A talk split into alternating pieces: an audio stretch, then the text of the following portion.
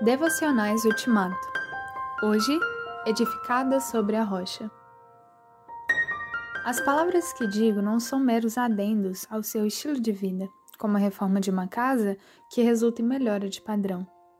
Elas são um próprio alicerce, a base da sua vida. Se vocês puserem essas palavras em prática, serão como pedreiros competentes, que constroem sua casa sobre a solidez da rocha. A chuva cai, o rio avança e o vento sopra forte, mas nada derruba aquela construção. Ela está fundamentada na rocha. Mas se vocês usarem minhas palavras apenas para fazer estudo bíblico, sem nunca aplicá-las à própria vida, não passarão de pedreiros tolos que constroem sua casa sobre a areia da praia. Quando for atingida pela tempestade e pelas ondas, ela irá desmoronar, como um castelo de areia. Mateus 7, 24 a 27. O comportamento visível é edificado na verdade invisível.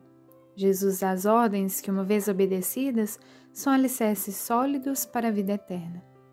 Quais são alguns dos itens de fundamento de sua vida? Todo louvor seja dado a Ti, ó Deus, por me dares essas ordens de peso firmes que constituem meu alicerce. Obrigado por me dares o desejo de responder a elas como uma fé obediente.